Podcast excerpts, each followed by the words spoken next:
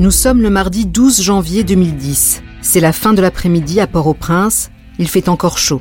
À 16h53, heure locale, un grand bruit retentit, comme un roulement très sourd qui viendrait de loin. Il est suivi de tremblements violents, impossible de tenir debout. Le sol paraît mou, l'impression qu'il va se déchirer. Matin. Un tremblement de terre d'une violence inouïe d'après les récits encore très rares qui nous sont parvenus. Les premières images montrent des immeubles réduits en poussière, des routes éventrées. Il fait nuit actuellement sur la zone et les heures qui viennent s'annoncent particulièrement angoissantes. Pas encore de bilan précis mais sans doute de très nombreuses victimes. À Port-au-Prince, MSF gère deux gros projets depuis plusieurs années. Un hôpital chirurgical, la Trinité, et ce qu'on appelle la Maison Jaune, une très vieille bâtisse qui sert de centre de rééducation. Dans les heures qui suivent le séisme, les Haïtiens s'y précipitent dans l'espoir d'être soignés. Mais l'hôpital de la Trinité s'est effondré avec les patients et le personnel à l'intérieur. On apprendra plus tard la mort de sept employés de l'association. Maison Jaune est encore debout, mais extrêmement fragilisée. Faute de mieux, tous les occupants sont alors placés dans le parc attenant. Le lendemain, de fortes répliques se font sentir. Une mission d'urgence est lancée, il faut pouvoir faire face à l'afflux continu de victimes et les soigner en toute sécurité. Les équipes de MSF se mettent à la recherche d'un vaste site à ciel ouvert où déployer leur hôpital gonflable. En parallèle, des renforts sont organisés. Une équipe de soignants, de logisticiens et d'administratifs est rapidement constituée. Audrey Landman en fait partie. Habituée à travailler en zone de guerre, cette jeune infirmière arrive à Port-au-Prince quatre jours après le séisme.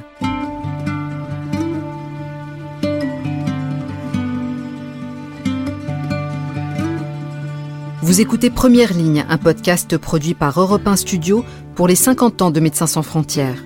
Chaque semaine, on vous emmène à la rencontre d'un membre des équipes MSF qui se remémore une mission, quelques jours ou plusieurs mois sur le terrain qui ont changé sa vie. Dans cet épisode, Audrey Landman, infirmière, raconte son expérience en Haïti auprès des blessés du tremblement de terre de 2010. Je me souviens parfaitement de ce que je fais, de où je suis au moment où le séisme euh, se passe.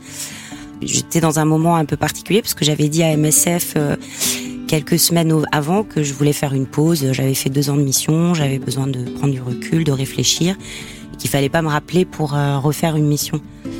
Et on m'a dit bon, ok, euh, on te rappellera pas, mais par contre, s'il y a une urgence énorme du type tsunami, est-ce que est-ce qu'on peut t'appeler? Et bon, je leur ai dit ok, si vraiment il y a un tsunami, vous pouvez me rappeler. Et trois jours plus tard, on m'a appelé en me disant bon, bah il y a un tremblement de terre en Haïti, est-ce que tu peux y aller quoi? Audrey rejoint immédiatement un groupe d'humanitaires envoyé par MSF en Guadeloupe. Un petit avion y est affrété pour les transférer à Saint-Domingue. Il faut ensuite négocier la possibilité d'atterrir à Port-au-Prince, mais les Américains ont totalement verrouillé l'aéroport. Pour atteindre Haïti, l'équipe doit finalement traverser la République dominicaine en minibus.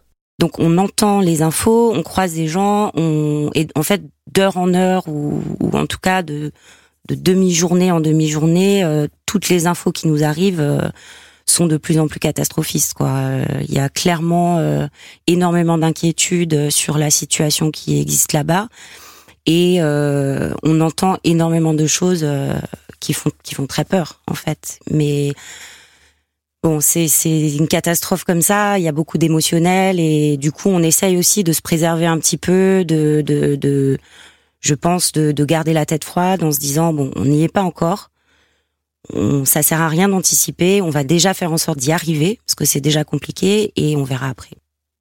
Quand on est arrivé à Port-au-Prince, les images que j'en garde, c'est euh, c'est très euh, c'est très flou en fait. Euh, pas forcément parce que c'est loin, mais je pense que c'est parce que c'est énormément de d'images. Euh, très forte qui nous arrive dessus. Euh, déjà, on traverse une partie de Haïti, là, on se rend compte de rien, c'est super beau. Euh, et quand on arrive dans la ville, effectivement, euh, bah, on est on est dans les rues.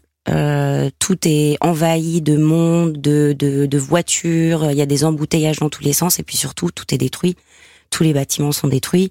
On passe devant des immeubles à 7 ou 8 étages qui sont par terre, où il y a juste une superposition de plafonds, en fait, qui s'enchaînent des gens qui commencent aussi à coller des, des, des cartes le long des, des, immeubles en disant on a besoin d'aide ici.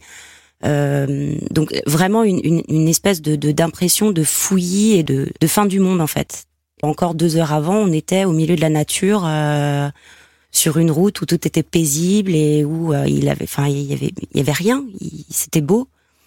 Et il y a eu des moments aussi où quand on passait devant des immeubles effondrés, euh, des gros immeubles effondrés, où euh, là il y avait, euh, il y avait des, les odeurs en fait. Les odeurs. Donc là on était à J plus 4, J plus 5 après le, après le tremblement de terre. Et là les odeurs de cadavres.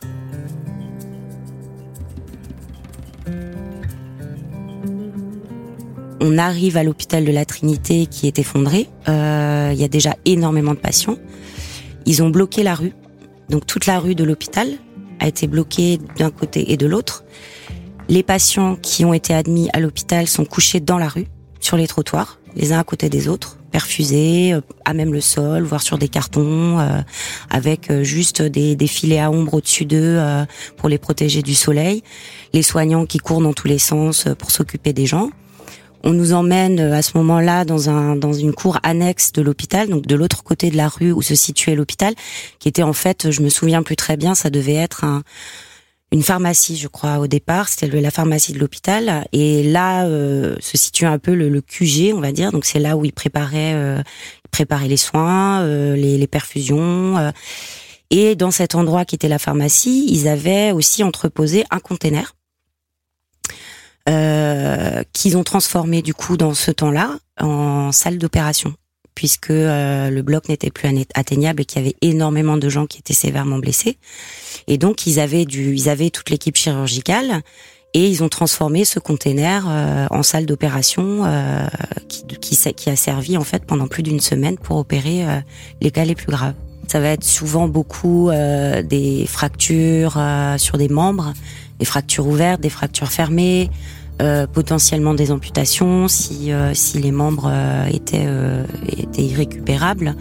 C'est vrai que c'était assez incroyable de se dire que bah ça c'est le bloc en fait au milieu de nulle part enfin au milieu de d'une cour avec du bruit dans tous les sens et puis surtout ben que les patients qui arrivaient au bloc ben on allait les récupérer sur le trottoir dans la rue en, plein extérieur et que après le bloc ils allaient retourner en fait.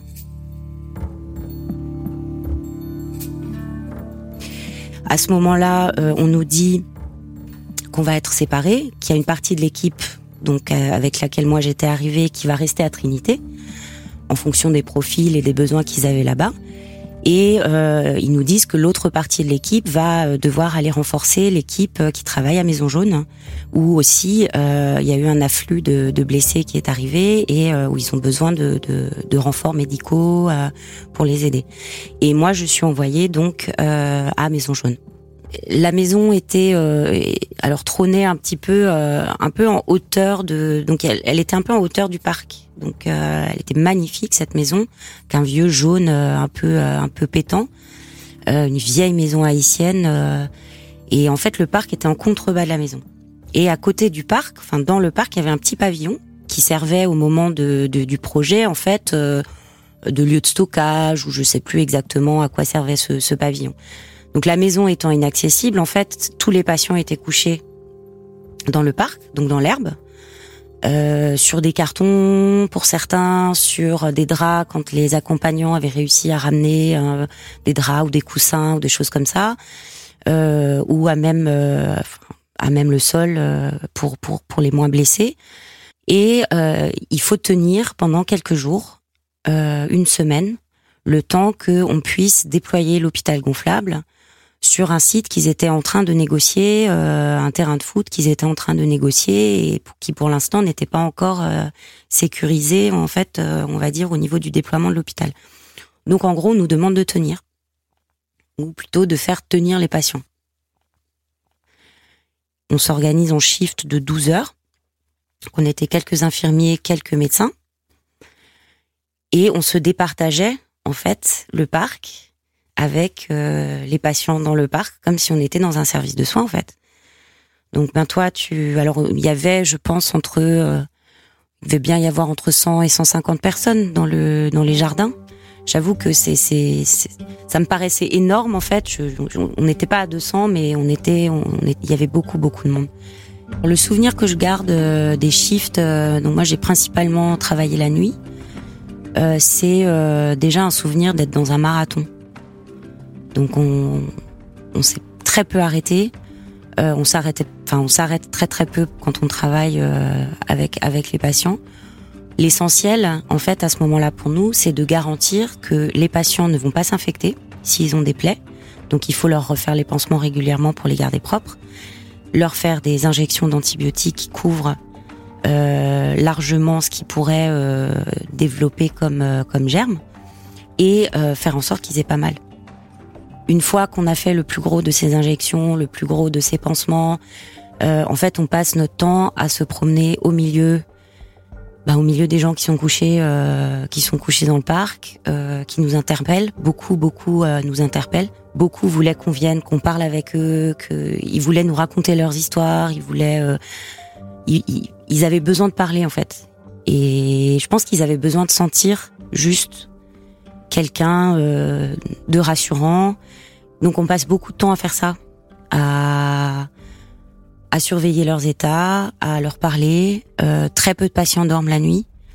Euh, parce que je pense que la douleur, euh, la peur, euh, le trauma, euh, la tristesse peut-être d'avoir perdu aussi des gens de leur famille, leur maison, fait que bah ils dorment pas en fait. Et donc on, en fait, on cavale toute la nuit d'une personne à l'autre et, et, on fait en sorte que ils passent une nuit, enfin, ils passent des nuits correctes quoi. Et la troisième nuit ou la quatrième nuit, je me souviens plus. Euh, on a réussi à se poser sur les marches de ce pavillon vers 4 heures du matin. Euh, les, patients étaient plus calmes, euh, les soins étaient faits, il faisait nuit, c'était voilà, on était moins sollicités pour venir les les, les, les voir. Et donc on s'est assis sur ces marches, on était deux ou trois à s'asseoir, on a fumé notre clope. Puis on respire un peu euh, pour la première fois depuis euh, depuis quelques heures et puis là euh, d'un coup quelqu'un commence à chanter. Et il y a une autre personne qui suit.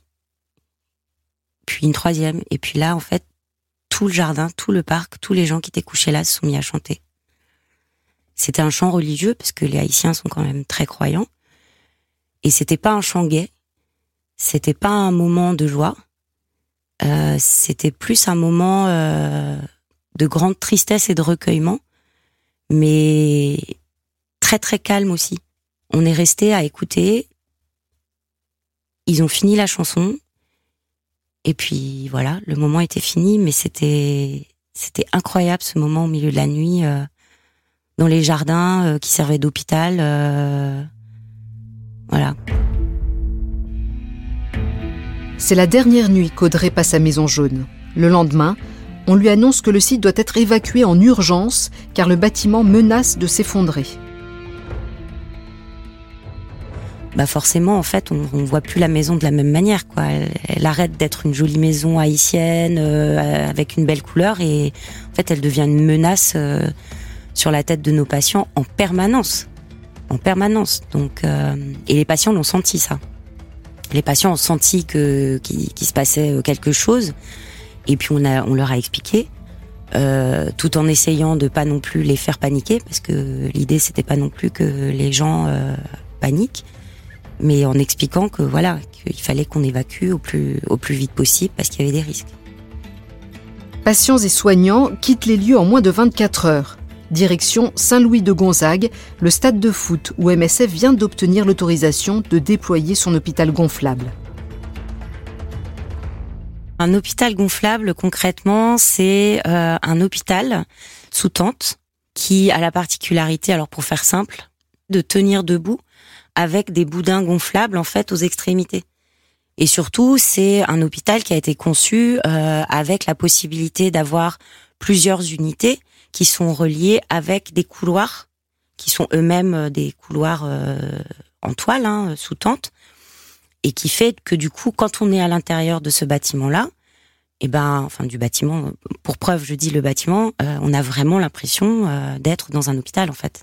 Mais euh, tout en étant dans une structure qui est qui ne peut pas s'effondrer, bon, qui demande de l'entretien, hein, parce qu'il faut régulièrement regonfler ces boudins qui tiennent qui tiennent les tentes, mais qui ont l'avantage et surtout en Haïti à ce moment-là et surtout pour les soignants haïtiens, nos collègues et pour les patients et eh ben d'être ultra rassurant parce que quand ils, ils se sont retrouvés euh, dans l'hôpital gonflable, ils savaient que même s'il y avait des secousses, ben le bâtiment ne leur tomberait pas dessus quoi. Donc très vite en fait, l'hôpital a pris euh, ben un quotidien, est rentré dans un quotidien euh, classique, j'allais dire, avec le bloc qui démarre le matin, les gens qui doivent passer au bloc, les surveillances post-opératoires, l'hospitalisation. Euh, pour les patients qu'on avait déjà, mais aussi euh, très vite, parce que le mot s'est bien sûr euh, disséminé, tout le monde savait que l'hôpital gonflable de MSF était fonctionnel à Saint-Louis. On a commencé à avoir des références, on a commencé à avoir des gens civils qui venaient à pied pour être vus en consultation médicale ou qui venaient pour des urgences. Donc il, a, il a fallu en fait tout lancer euh, très vite euh, en même temps en fait. La particularité qu'on avait dans, sur ce site-là, c'est qu'en fait nos tentes à nous personnelles, parce qu'on dormait sous tente, hein, dans des petites tentes, euh, une place, deux places, étaient ben, un peu comment dire alignées tout le long de l'hôpital quoi. Et donc, euh, le matin, quand je me levais, systématiquement, ben, j'ouvrais ma tente. Et puis, quand je sortais ma tête de ma tente, ben, j'avais des patients de, de l'hôpital qui étaient dehors, euh, en train de prendre l'air. Euh. et il y avait ce petit garçon qui devait avoir 9 ans, 9 ou 10 ans, qui s'appelait Nelson, qui était en chaise roulante. Il, a, il avait une fracture, il avait été opéré d'une fracture. Et donc, je l'ai vu un ou deux matins, il était dehors avec sa chaise roulante devant la tente puis le premier jour, deuxième jour, on s'est croisés comme ça un peu par hasard euh, quand je quand je sortais de ma tente le matin. Et puis après, c'est devenu un peu un rituel en fait. Donc euh, le matin, en fait, il, m'attendait. Donc du coup, euh, on discutait quelques minutes. Alors bon, moi je parle pas créole, lui il parlait pas, il parlait pas très très bien le français. Donc c'est toujours des jeux de regard, des petits sourires. Des, des, des, petits baragouinages quoi mais c'est devenu un petit un petit rituel quoi et quand il, quand il a, euh, quand il est sorti de son fauteuil, il a commencé à me suivre partout, quoi. Donc il m'accompagnait. Euh, de temps en temps, je me retournais, il était là. Euh, et en fait, j'ai découvert après que il avait perdu ses parents et qu'il avait une tante encore qui était aussi hospitalisée, mais qu'il avait perdu ses parents.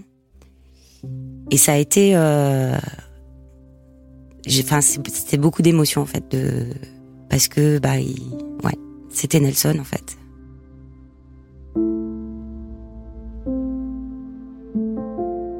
Après un mois de travail acharné en tant que responsable du projet MSF de Saint-Louis, Audrey est contrainte de quitter la mission à la fin du mois de février. Malheureusement, j'aurais dû rester plus longtemps, mais j'ai eu un problème personnel, enfin familial, qui a fait que j'ai été rappelée en France euh, et que j'ai dû partir en fait euh, un peu trop rapidement à mon goût.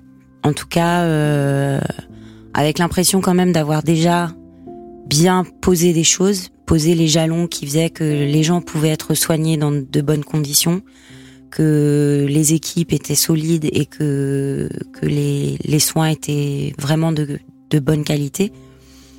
Euh, par contre, avec quand même cette, cette, euh, ce sentiment euh, qui me lâchait pas que bah, je me sentais un peu coupable en fait de partir et de les laisser.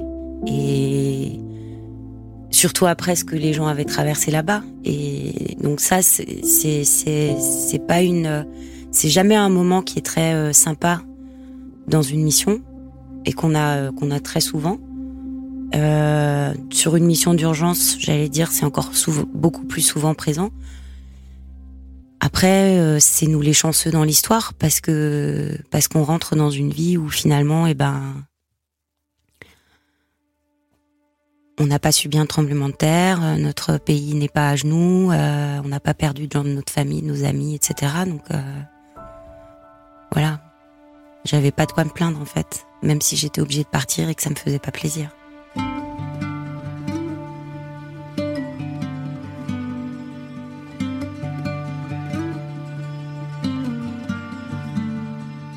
Le déploiement de chirurgiens en nombre et dans l'urgence a été l'une des réussites majeures de MSF dans les jours qui ont suivi le tremblement de terre. Onze ans après, le pays est embourbé dans une crise politique et économique et le système de santé haïtien est dévasté. Aujourd'hui, il est au bord du gouffre. Face à la violence chronique à Port-au-Prince, MSF a rouvert son ancien hôpital de traumatologie dans le quartier de Tabar en novembre 2019.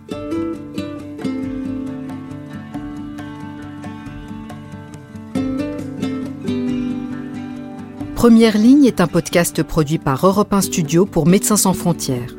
Je m'appelle Asia Chiab, je travaille chez MSF et je vous ai raconté cet épisode.